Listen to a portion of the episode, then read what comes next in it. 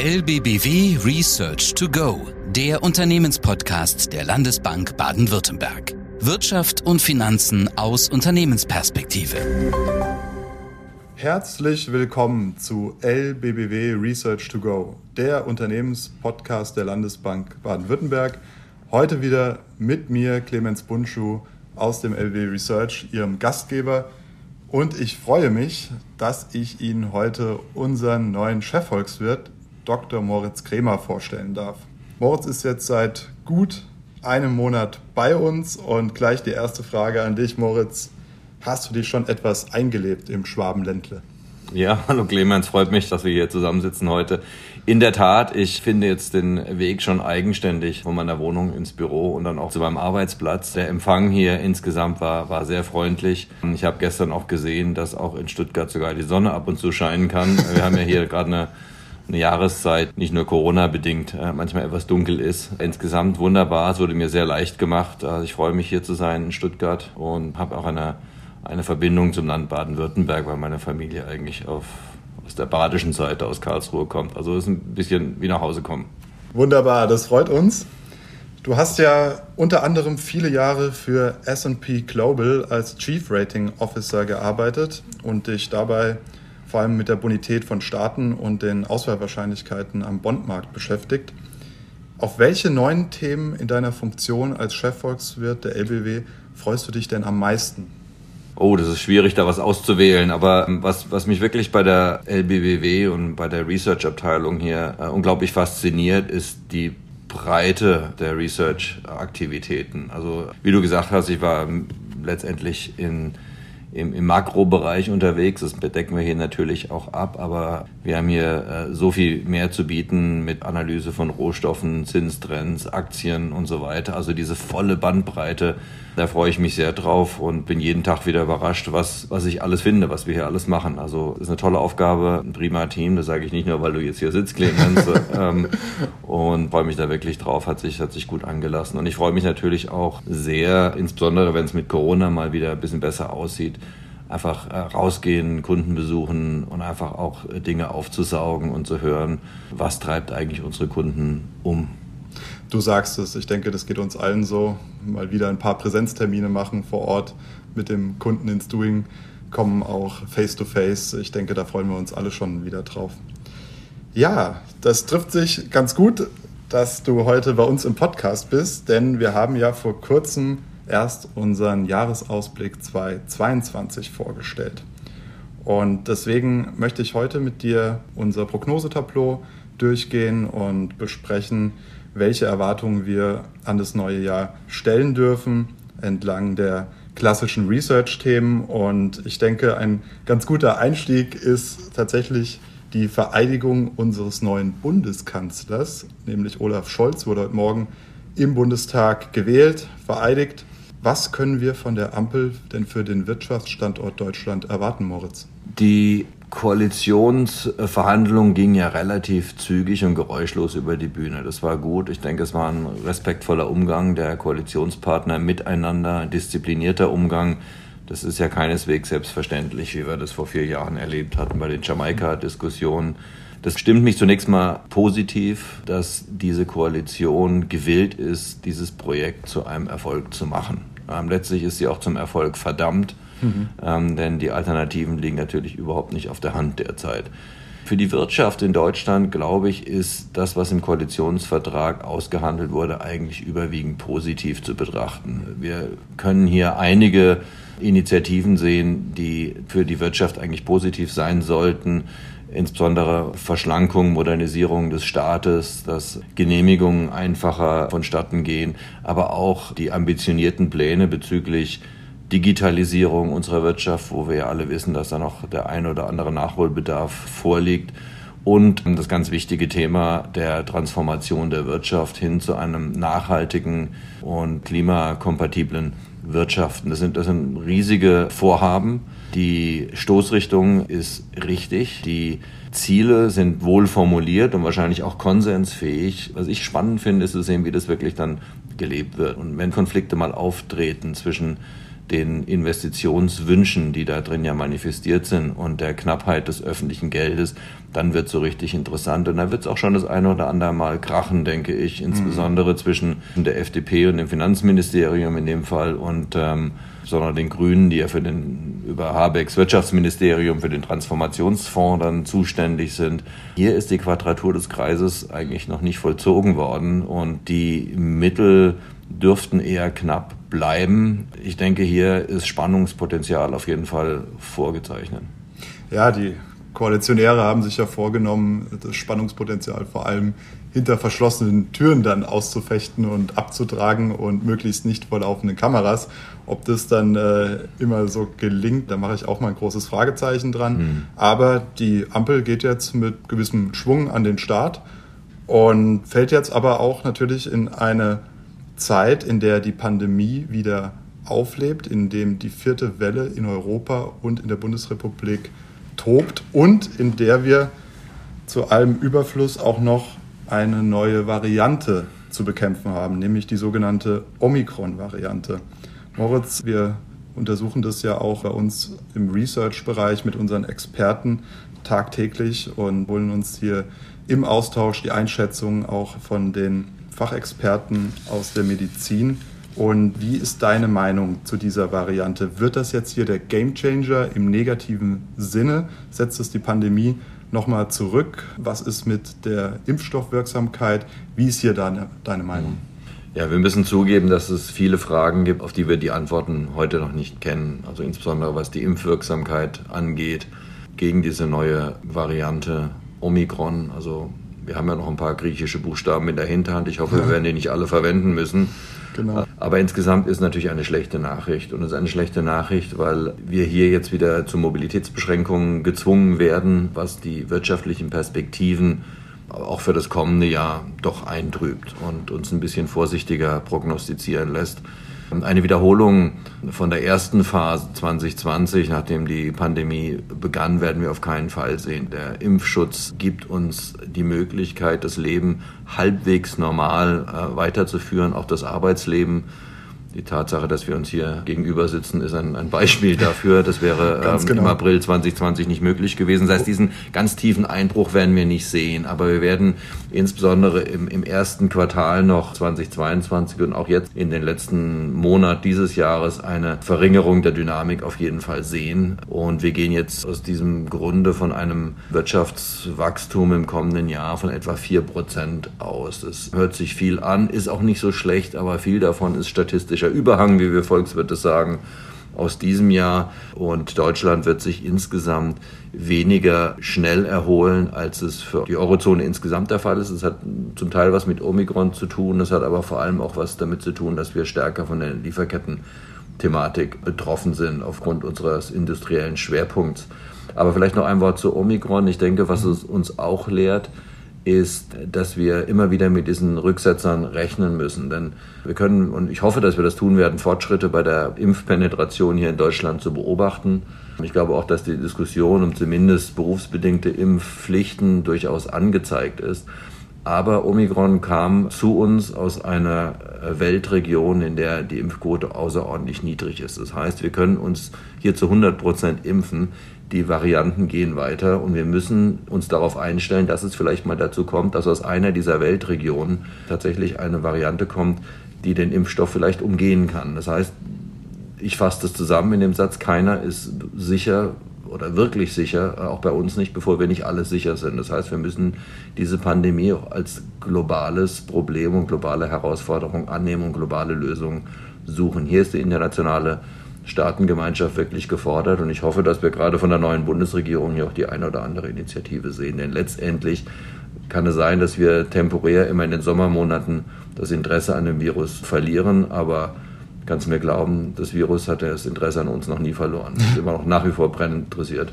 In der Tat. Und auf dem Weg dahin, in der Bekämpfung der Pandemie, da ist noch einiges zu tun. Und ich denke auch, dass dieser globale Blick auf die Pandemie wirklich auch zu sagen, okay, wir müssen das gemeinschaftlich mit allen Ländern angehen und die Impfstoffe, die müssen auch in allen Ländern verfügbar sein, dass auch dort die Impfquoten hochkommen, damit eben neuen Varianten die Ausbreitungsmöglichkeit und Entstehungsmöglichkeit genommen wird. Ich denke, da müssen wir hinkommen und da ist auch ein gewisser Mind-Change, gerade in den mhm. westlichen Regierungen auch noch von. Ist auch eine gute Investition, selbst aus egoistischen Gründen sollten wir das tun, denn die Kosten auch eines partiellen Lockdowns für die Wirtschaft bei uns ist vermutlich ungleich höher als die Kosten, die eine finanzielle Unterstützung der ärmeren Länder mit sich bringen würde, um dort die Impfquote hochzutreiben. Es ist eine Investition auch zu unserem Nutzen.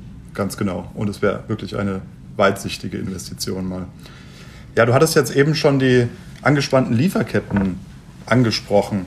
Wie ist denn da der aktuelle Stand? Wir haben in China nach wie vor Frachter, die im Stau stehen, die auf Rede liegen vor den Häfen, auch in den USA. In Europa ist es jetzt zuletzt wieder etwas besser geworden. Wann können wir denn hier wirklich nachhaltig auch mit Entspannung mal rechnen? Ja, wir kriegen da von den Logistikexperten auch aus der Industrie durchaus widersprüchliche Aussagen. Die Probleme sind ja vielschichtig, wie das bei, bei Staus generell der Fall ist. Es ist gut, man kann sagen, irgendwo war ein Unfall und dann staut sich auf der Autobahn zurück, aber dann entstehen natürlich Eigendynamiken, die dann hinten dran hängen. Wenn du zum Beispiel erwähnst, sagen wir gerade an der Westküste der Vereinigten Staaten, wo wir also wirklich Berge an Containern liegen haben, das ist ja zum Teil auch das Problem, dass sie einfach mit Lastwagen nicht weggefahren werden, weil eben da die Kapazitäten eng sind. Ähm, das heißt, diese ganze, ganze Kette muss mit bedacht werden und wenn es irgendwo hakt, dann kommt die ganze Kette ins Stocken, wie beim Stau auf der Autobahn letztendlich. Für meine Begriffe wahrscheinlich, dass das uns das noch ein bisschen begleitet, aber ich würde denken, dass wir im Sommer des kommenden Jahres das doch weitgehend überstanden haben sollten, was aber dann nicht bedeutet, wenn die Häfen, sag mal, besser laufen, dass notwendigerweise alle Güter in der notwendigen Menge verfügbar sind. Und äh, uns beschäftigt natürlich insbesondere der Mangel an den Halbleitern. Ähm, denn hier ist natürlich auch eine, eine, Kapazitätsfrage zum Teil, die noch eine Rolle spielt. Und dann kommen noch die, die Unwägbarkeiten dazu. Und das bringt mich wieder zurück zu Corona. Wenn wir beispielsweise wieder Hafenschließungen in China haben, aufgrund der rigorosen Anti-Corona-Politik, die dort betrieben wird, kann es natürlich sein, dass das Stauende tatsächlich doch wieder näher kommt und die Lieferkettenproblematik, die Logistikproblematik uns noch länger begleitet. Für Deutschland ist es natürlich ein Riesenproblem, weil wir eine der offensten Volkswirtschaften sind. Wir sind stärker vom Import und Export abhängig als, als die meisten anderen und uns trifft es ganz besonders, weswegen wir auch dieses Jahr unterdurchschnittlich nur gewachsen sind und auch im kommenden Jahr wird das so bleiben. Das heißt, wir sind hier wirklich ganz besonders betroffen und wir werden auf jeden Fall ein Augenmerk darauf haben, aber für unmittelbare Entwarnung sehe ich überhaupt keinen Anlass.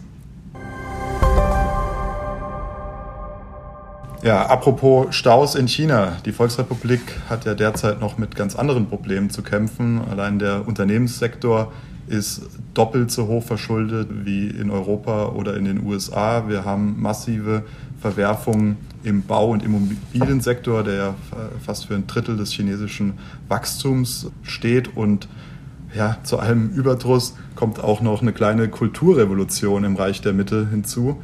Die chinesische Regierung führt derzeit einen Kleinkrieg gegen ihre Tech-Konzerne und versucht, diese regulatorisch an die Kandare zu legen.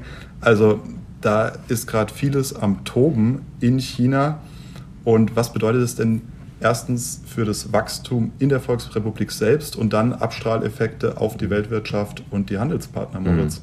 Ja, China ist ungeheuer wichtig für die Weltwirtschaft. Wir gehen davon aus, dass Asien und China, nicht nur China allein, mhm. aber Asien insgesamt, auch, auch Indien und, und ASEAN, Vietnam und so weiter sind auch wichtig, für gut die Hälfte des Weltwirtschaftswachstums zuständig sein wird. Das ist ein Trend, den wir seit äh, den 80er Jahren im Anstieg sehen. Die Wachstumsimpulse auf der globalen Ebene kommen überwiegend aus dem Dunstkreis Chinas. Deswegen ist es sehr wichtig zu verstehen, dass China gerade in einer Situation ist, wo sie eigentlich ihr Wachstumsmodell neu erfinden müssen, neu strukturieren müssen. Denn, denn diese unglaublichen wirtschaftlichen Erfolge, die China gezeigt hat, waren überwiegend, was ich extensives Wachstum nennen würde. Das heißt, es wurden einfach immer mehr Menschen und immer mehr Kapital in den Produktionsprozess gesteckt. Mit den Arbeitskräften war das möglich. Aufgrund der, der Ein-Kind-Politik hatten wir also eine sehr hohen Anteil der erwerbstätigen Bevölkerung. Mittlerweile schrumpft die Bevölkerung und die erwerbstätigen Bevölkerung schrumpft noch viel schneller. Das heißt, hier gibt es einfach kein Potenzial mehr, noch zusätzlich Arbeitskräfte in den Prozess zu werfen. Die Migration vom Land in die Stadt ist weitgehend abgeschlossen. Und das Gleiche gilt auch für Kapital. Also die Investitionsquote in China ist über, über zwei Jahrzehnte exorbitant gewesen. Es gab noch nie so einen Investitionsboom in irgendeinem Land auf der Welt zu irgendeinem Zeitpunkt der, der Wirtschaftsgeschichte.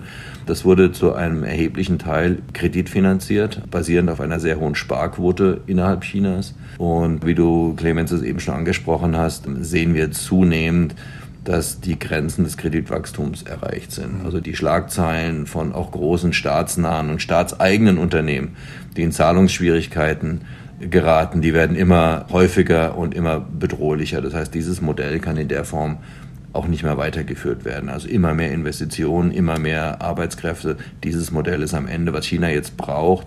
Und das ist die große Herausforderung, ist ein Wachstumsmodell, was stärker auf Effizienzgewinne setzt, was aber auch bedeutet, dass die Entscheidungsbefugnisse mehr auf die lokale Ebene herunter gebrochen werden müssen. Das heißt, dieser Instinkt aus Peking zentral die Wirtschaft steuern zu wollen, da muss man ein bisschen loslassen, ansonsten wird das nicht gelingen. Die Führung hat es durchaus verstanden. Aber was getan werden muss, läuft ein bisschen gegen den Instinkt, nämlich den Instinkt kontrollieren zu wollen und die Fäden in der Hand halten zu wollen. Dieser Konflikt, sagen wir, innerhalb der Führungselite ist von ganz großer Bedeutung für die chinesische Volkswirtschaft, für die Zukunft des Wachstumsmodells China und damit aufgrund der Bedeutung der Volkswirtschaft auch für uns alle hier und ganz besonders für uns in Deutschland. Es gibt kaum eine Wirtschaft, die so abhängig ist vom China-Handel wie wir, in Europa sicher nicht. Wir brauchen China viel, viel mehr, als die uns brauchen. Also wir sind ein, viel weiter geöffnet gegenüber China als China gegenüber uns. China ist eine relativ geschlossene Volkswirtschaft. Wir müssen uns auch als Volkswirtschaft und auch die Unternehmen in Deutschland darauf einstellen, dass es in Zukunft möglicherweise etwas komplizierter sein wird, in China Geld zu verdienen. Ja, und ich denke auch, dass die neue Bundesregierung da durchaus vor ganz schönen Herausforderungen steht im Dialog mit der Volksrepublik. Denn es wird immer ein Trade-off sein zwischen Menschenrechten auf der einen Seite, Arbeitnehmerrechte auch und natürlich dann Wirtschaftsinteressen, wie können unsere Schlüsselindustrien und Schlüsselbranchen ja.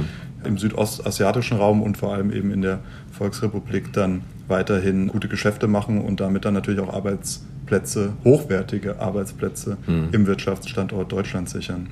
Ja, und Angela Merkel war sehr erfahren und erfolgreich am Ende, mhm. diesen Spagat hinzubekommen. Ganz genau. Die Karten jetzt neu gemischt. Also da muss man stark darauf achten, wie die deutsche Außenpolitik mit China umgeht. Und einer der ersten Tests wird sein, ähm, wird sich die Bundesrepublik dem diplomatischen Boykott der Winterspiele in Peking anschließen, wie das bereits Großbritannien getan hat. Und die Amerikaner? Ja, die Amerikaner haben es natürlich begonnen und ja. die Briten machen mit. Und da muss natürlich jetzt in ähm, Berlin auch drüber nachgedacht werden, wie geht man damit um. Ich denke, man wäre gut beraten, hier vielleicht den Ball flach zu halten und hier nicht in Symbolpolitik abzudriften. In den letzten Jahren war es ja so, dass aus China heraus eher Deflation, also tendenziell fallende Preise in den Rest der Welt exportiert wurden, eben ja als Niedriglohnland, niedrige Arbeitskosten. Mittlerweile haben wir auch im Reich der Mitte wieder steigende Preise und wir haben natürlich Energieknappheit, die auch nochmal Druck auf steigende Preise vollziehen und unter anderem deswegen ist die Inflation weltweit zurück, hat ein Comeback gefeiert. Und Moritz, wie schätzt du hier die Lage ein? Ist die Inflation eher transitorisch, vorübergehend oder ist sie vielmehr gekommen, um zu bleiben und wir müssen uns einfach in den mhm. nächsten Jahren an strukturell höhere Inflationsraten gewöhnen? Ja, naja, sie ist ja schon länger transitorisch jetzt. Nicht? Und die Frage ist immer, ab wann ist transitorisch dann semi-permanent? Das sind also semantische Fragen, die man hier abwägen muss. Aber ich denke, wir, wir sollten unterscheiden zwischen dem, was wir hier in Deutschland und Europa sehen und dem, was beispielsweise in den USA zu beobachten ist. In den USA würde ich tatsächlich sagen, da ist die Fed gerade dabei, die Kontrolle über die Inflationserwartung zu verlieren. Wir sehen da auch klare Anzeichen, dass eine Preis-Lohn-Spirale begonnen hat, sich zu bewegen. Deswegen wird die Fed auch als erste sich aus der Deckung wagen und die Ankaufprogramme beenden. Und äh, wir erwarten für das kommende Jahr auch zwei Zinserhöhungen aus Washington. In Europa von der Europäischen Zentralbank erwarten wir nichts diesbezügliches, auch nicht bis ins Jahr 2023 hinein. Das liegt zum einen daran, dass wir in Deutschland nicht das, in Europa insgesamt nicht das, das gleiche inflationäre Problem haben. Die Zahlen, die jetzt sagen im Jahresvergleich publiziert werden, zwischen 5 und 6 Prozent mal, äh, wirken die alarmierend, aber Wir dürfen nicht vergessen, dass das zum Teil auch eine Umkehr ist der deflationären Tendenzen, die wir im letzten Jahr hatten, durch die Pandemie, durch die tiefe Rezession und durch die Mehrwertsteuersenkung und andere Sondereffekte. Wenn wir durch diese deflationäre Periode hindurchschauen und einfach mal den durchschnittlichen Zweijahresvergleich machen würden, ist bei uns die Inflation jetzt in Deutschland etwa zweieinhalb Prozent und in der Eurozone ein bisschen drunter noch. Zweieinhalb Prozent kann man immer noch sagen, das ist viel und es steigt ja auch, aber wir gehen davon aus, dass wir ziemlich nah am Höhepunkt der Inflation sind. Und für Deutschland erwarten wir gegen Ende des kommenden Jahres einen Rückgang auf, auf knapp über zwei Prozent. Das ist eigentlich gut am Ziel der Europäischen Zentralbank dran. Das wäre also erstmal kein Problem. Wir dürfen diese Zahlen nicht unbedingt mit den letzten Jahren vergleichen, weil da hatten wir ja die Problematik, dass wir immer eine Deflationsgefahr uns gegenüber gesehen haben. Da war die Inflation eigentlich zu niedrig. Also insgesamt würde ich hier noch einmal die Warnampel auf Gelb sehen, in Amerika aber eigentlich schon auf Rot. Da muss jetzt was passieren, da wird auch was passieren. Hier in, in Europa, denke ich, äh, ist auch der Arbeitsmarkt noch nicht so angespannt. Und, und viel wird auch da natürlich davon abhängen, wie die Energiepreise sich bewegen. Wir dürfen auch nicht durcheinander werfen, wo die Inflation herkommt, ob sie angebotsseitig oder nachfrageseitig herkommt. In diesem Fall haben wir die Inflation kommt vom Angebot. Lieferkettenengpässe haben wir darüber gesprochen, treiben die Preise für Vorleistungen hoch. Wir sehen Energieträgerpreise stark steigen was immer die EZB macht, wenn die EZB im Dezember die Zinsen erhöhen würde, würde kein Fassöl mehr ankommen und würde auch kein Mikrochip mehr ankommen. Das heißt, äh, hier ist die EZB eigentlich dann insbesondere erst gefordert, wenn die Inflationserwartungen anfangen, sich zu lösen. Allerdings muss die EZB sich erklären, wie sie ihre Exit-Strategie eigentlich sieht. Und da, denke ich, ist die Kommunikation wirklich noch verbesserungsfähig? Also worauf wollen Sie warten? Was sind die Zeichen? Meine persönliche Prognose wäre, dass wir vielleicht ab dem zweiten Quartal 2022 eine Reduzierung der Anleihekäufe sehen zum einen dürfte dann die Winter-Corona-Welle vorbei sein, aber zum anderen dürfte auch der erste große Schub von Emissionen von Staatsanleihen in der Eurozone getätigt worden sein. Das erste Quartal ist immer sehr busy. Da will die EZB jetzt nicht mit reingrätschen und möglicherweise die Spreads erhöhen. Also das ist mein persönlicher Ausblick für die, die EZB-Politik. Ja, wir Researcher, wir arbeiten ja immer gerne mit Szenarien und mhm. das ist auch sehr sinnvoll, weil die Wirklichkeit, die Realität eben sehr komplex ist und die in einer einfachen Zahl oder ja, in, einer einfachen, in einem einfachen Satz abzubilden und zusammenzufassen, das ist sehr schwierig. Deswegen Szenarien machen Sinn. Und du hast ja jetzt eben unser Hauptszenario sehr schön skizziert, Moritz. Aber mhm. was wäre denn, wenn alles anders käme? Das heißt, wir liegen falsch, die EZB liegt falsch, die Inflationserwartungen werden auch nächstes Jahr nochmals steigen. Wir haben den Peak noch nicht gesehen, die Lieferengpässe halten noch weiter an und die EZB kommt argumentativ immer mehr in Nöte und müsste dann eigentlich restriktiver werden und zwar sehr schnell restriktiver werden. Wie wahrscheinlich ist das denn? A und B, können das die schwächeren südeuropäischen Staaten überhaupt aushalten? Mhm. Ja, wie wahrscheinlich das ist. Ich glaube, die letzten zwei Jahre haben uns alle ein bisschen, sagen wir mal, zurechtgerückt, was unser Vertrauen, unsere Vorhersagen angeht. Wir haben so viele externe Schocks. Mhm. Wir müssen eigentlich jetzt Epidemiologen mehr als Volkswirte sein, um die, um die Wirtschaft vorherzusagen. In der Tat. Ähm, aber äh, mein, mein Gefühl sagt mir meine Erfahrung, dass wir zurzeit noch keine akute Gefahr haben, dass die Inflationserwartungen sich vom Inflationsziel der EZB entfernt. Das kann natürlich passieren und dann muss die EZB handeln. Mhm. Und deswegen sage ich, es ist wichtig, dass hier eine Exit-Strategie vorbereitet und auch kommuniziert wird. Denn für die EZB ist die Herausforderung noch viel größer als für die Fed oder die Bank of England, eben weil wir hier ein Währungsraum sind mit Volkswirtschaften sehr unterschiedlicher Bonität. Für die Fed ist einfach, die kaufen nur amerikanische Staatsanleihen und der amerikanische Staat ist, ist solvent und liquide, ganz gleich, ob die Zinsen auf 0, 1 oder 2 oder 3 Prozent sind. Im Euroraum ist das etwas anders und hier muss die Sache sehr behutsam angegangen werden. Denn wenn wir eine plötzliche, unerwartete Reaktion hätten, weil die EZB das Gefühl bekommt, wir verlieren jetzt plötzlich die Kontrolle über die Inflationserwartung, dann steht zu befürchten, dass die Risikoaufschläge gerade für höher verschuldete Staaten, und hier denke ich natürlich insbesondere an Italien aufgrund der, der Größe der Volkswirtschaft, dazu führt, dass, dass hier möglicherweise Finanzmarktstabilitätsrisiken entstehen, dass also hier vielleicht auch italienische Banken aufgrund ihrer starken Engagement in italienischen Staatsanleihen in eine Bredouille geraten. Hier muss die EZB wirklich behutsam vorgehen und es ist deswegen umso wichtiger, dass die, dass die Kommunikation proaktiv geschieht. Zurzeit bin ich sicher, wird da hinter den verschlossenen Türen diskutiert, wenig dringt nach außen. Mhm. Aber Business as usual kann eigentlich in der Form nicht mehr weitergeführt werden. Denn irgendwann muss der Zeitpunkt kommen. Das ist überhaupt keine Frage, dass die Zinsen sag mal, wieder ein positives Niveau erreichen. Das wird nicht ewig so bleiben können wie jetzt. Und je gradueller das geschieht, desto geringer ist das Risiko, dass es eben Staatsanleihen wie italienische oder portugiesische aus der Kurve haut. Ja, und damit wären wir schon mitten im Rentenmarkt eigentlich. Du hast gerade die Spreads schon angesprochen. Wie schätzt du in unserem Hauptszenario dann das Finanzierungsumfeld, insbesondere für unseren deutschen Mittelstand ein nächstes Jahr?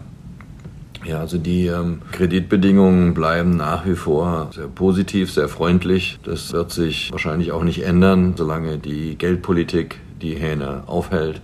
Natürlich hat das Zinsgefüge, dass die Fed jetzt in Amerika die Zinsen früher erhöhen wird, wir in Europa später, äh, kommt natürlich uns auch als Exportnation noch zusätzlich zu Pass, dass damit auch der Euro etwas schwächer wird. Also insgesamt sind die, sind die, die finanziellen Rahmenbedingungen positiv. Die deutschen Unternehmen sind ja auch im Vergleich zu vielen Unternehmen im Ausland sehr viel weniger verschuldet. Das heißt, wenn, es, genau. dann, wenn es dann mal zu, einem, zu einer Zinswende käme, wäre auch hier nicht nur mal die Flucht in die Qualität, in, in deutsche Titel im Allgemeinen, zu beobachten, sondern wir hätten natürlich hier auch eine stärkere Widerstandsfähigkeit gegen solche Veränderungen. Deswegen bin ich da eigentlich für die gesamte Unternehmerschaft relativ entspannt, aber es kommt natürlich in einzelnen Bereichen dann schon auch zu Übertreibungen. Und wenn wir sagen, die Unternehmen sind insgesamt moderat nur verschuldet, gilt das natürlich nicht für jedes einzelne Unternehmen. Hier muss nach wie vor, denke ich, eine namensspezifische Analyse her. Man kann nicht einfach durch die Bank irgendwie sich den Einkaufswagen vollhauen mit Unternehmensanleihen. Man muss schon immer drauf schauen, was steht eigentlich auf dem Beipackzettel noch mit drin. Ja, und viele Unternehmen stellen sich natürlich jetzt zum Jahresende auch die Frage mit Blick aufs kommende Jahr, Absicherungsbedarf im Zinsbereich, im Währungsbereich. Moritz, kannst du vielleicht noch was zum Dollar sagen? Wie ist denn hier unsere Meinung fürs kommende Jahr? Mhm. Also der Wechselkurs Dollar Euro ist natürlich für viele Unternehmen entscheidend aufgrund der Import-Export-Abhängigkeit. Wir sehen eine weitere moderate Schwächung des Euro in Richtung 1,10 gegen Ende des ersten Quartals, also März 22. Wir glauben, dass dann, sagen wir zumindest die, die verschiedenen Pfade der Notenbanken voll eingepreist sein dürften. Dann dürften wir mehr Klarheit haben, sowohl was die Fed angeht, als auch was die EZB angeht und glauben, dass dann deswegen, sagen wir mal, fundamental Faktoren wieder eine größere Rolle spielen. Wir sehen dann bis Jahresende und darüber hinaus wieder eine leichte Erholung oder Aufwertung des Euro hin zu 1,15. Das ist fundamental natürlich nicht überraschend, dass die Währung eines Währungsraums, der einen hohen Handelsüberschuss hat, äh, gegenüber einer Währung einer, einer großen Defizitnation aufwertet. Wenn wir uns sagen wir, fundamentale Verhältnisse mit Kaufkraftparitäten und ähnliches anschauen, ist der Euro eigentlich zurzeit sehr, sehr günstig, aber das wird vor allem getrieben eben durch die unterschiedlichen Zinserwartungen, die kurzfristig die Oberhand gewinnen. Also wie gesagt, mittelfristig, Ende des Jahres, darüber hinaus sehen wir wieder plus minus 1,15, also keine riesigen Schwankungen, aber erstmal noch ein bisschen, bisschen Abschwächung für die nächsten Monate. Gut, vielen Dank Moritz. Erstmal bis dahin und zum Schluss möchte ich auch aus gegebenem Anlass nochmal deine Meinung zu den Kryptowährungen abgreifen. Da tut sich ja wahnsinnig viel in dem Bereich. Die Distributed Ledger Technologie wird immer weiterentwickelt, wird immer wichtiger. Viele Länder führen mittlerweile auch Kryptowährungen ganz explizit ein als Zahlungsmittel. Es steht der digitale Euro vor der Tür, beziehungsweise ist in Planung. Viele Notenbanken versuchen auch, ihr digitales Geld zu forcieren. Wie schätzt du die Lage am Kryptomarkt ein? Und vielleicht, bevor ich dich antworten lasse, auch die Kombination in Sachen Nachhaltigkeit. Wie nachhaltig sind Kryptowährungen und wie können diese beiden Themenkomplexe in Einklang gebracht werden? Hm. Oh, Krypto. Ähm, ja gut, also die, äh, ich würde sagen, was wir in den Medien an Berichterstattung zu Kryptowährungen und den ganzen damit zusammenhängenden Faktoren hören, lesen und sehen, ist völlig disproportional zur volkswirtschaftlichen Bedeutung und zur fundamentalen Bedeutung. Ist auch ein Zeichen unserer Zeit. Es ist natürlich ein hochspekulative Asset, zum, also für Investoren mit sehr, sehr starken Nerven, die auch bereit sind, gegebenenfalls das meiste bis alles des eingesetzten Kapitals zu verlieren, ist das interessant. Aufgrund der hohen Volatilität, wenn man das Timing richtig hinbekommt, kann man natürlich wunderbar Erträge erwirtschaften. Allerdings im Timing ist es so eine Sache. Das ist ein bisschen auch ein, ein Lotteriespiel. Die Schwierigkeit, sich zu Krypto zu äußern, liegt einfach daran, dass wir keine wirklichen Hebel haben, um hier eine Fundamentalanalyse zu machen. Was ist eine angemessene Bewertung von solchen Aktiva? Einfach weil, sag mal, der Anwendungsfall eigentlich nicht so ganz klar ist. Kann man sagen, ist auch ähnlich bei Gold. Ne? Es ist letztlich auch, sag mal, einfach nur ein endliches äh, Produkt ohne Rendite und so weiter. Das ist auch spekulativ, kann man sagen. Wir haben da aber doch, doch deutlich mehr Erfahrung, wie wir damit umgehen. Also es ist schwer prognostizierbar ich glaube, dass das Thema Bestand haben wird. Es wird nicht, nicht verschwinden. Vielleicht werden die ein oder anderen Namen, an die wir uns gewöhnt haben, von den Kryptowährungen verschwinden, aber die Technologie wird bleiben, weil sie einfach auch andere Anwendungen hat. Deswegen lohnt es sich durchaus, sich damit auch zu beschäftigen und ein bisschen aufzuschlauen.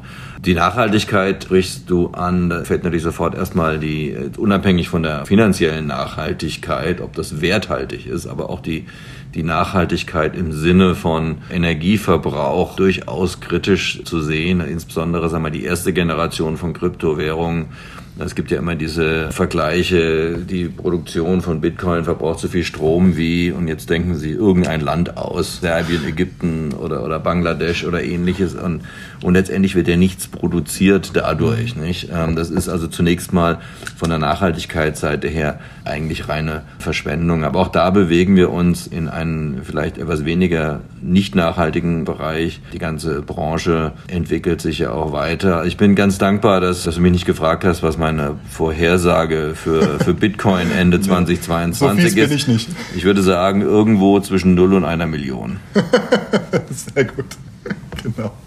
Ja, aber in der Tat auch in Sachen Nachhaltigkeit und Kryptowährungen tut sich viel. Beispielsweise führt Microsoft im Moment schon Tests durch vor der Küste Schottlands, wo das Meerwasser benutzt werden soll, um die ganzen Serverfarmen zu kühlen, damit äh, da kein Leitungswasser benutzt werden muss und so weiter. Ne?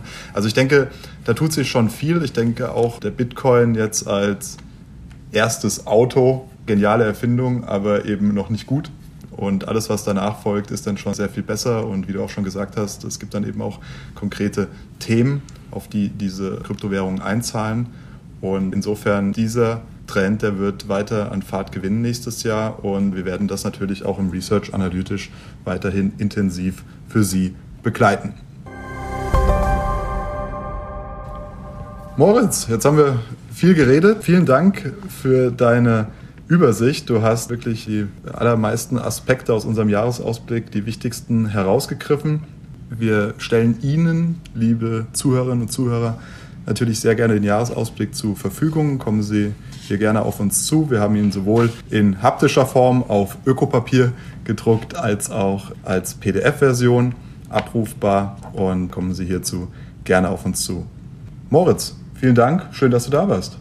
Vielen Dank, Clemens, und Ihnen allen da draußen ein gesundes und erfolgreiches Jahr 2022 und wenn Sie sich auf Bitcoin einlassen, viel Glück. Genau. Wir werden nächstes Jahr dann weitermachen, Anfang Januar, dem ersten Podcast im neuen Jahr. Und Dr. Moritz Kremer wird immer wieder regelmäßig Gast in unserem Podcast sein und hier seine aktuelle Markteinschätzung kundtun. Ihnen auch alles Gute, eine weiterhin besinnliche Advents- und Weihnachtszeit und dann freue ich mich, dass wir uns im neuen Jahr wiederhören. Alles Gute. Das war LBBW Research to Go, der Unternehmenspodcast der Landesbank Baden-Württemberg. Jetzt abonnieren oder besuchen Sie uns auf lbbw.de. Wir verfolgen für Sie Weltwirtschaft und Finanzmärkte, analysieren Märkte und Trends. Bereit für Neues. LBBW.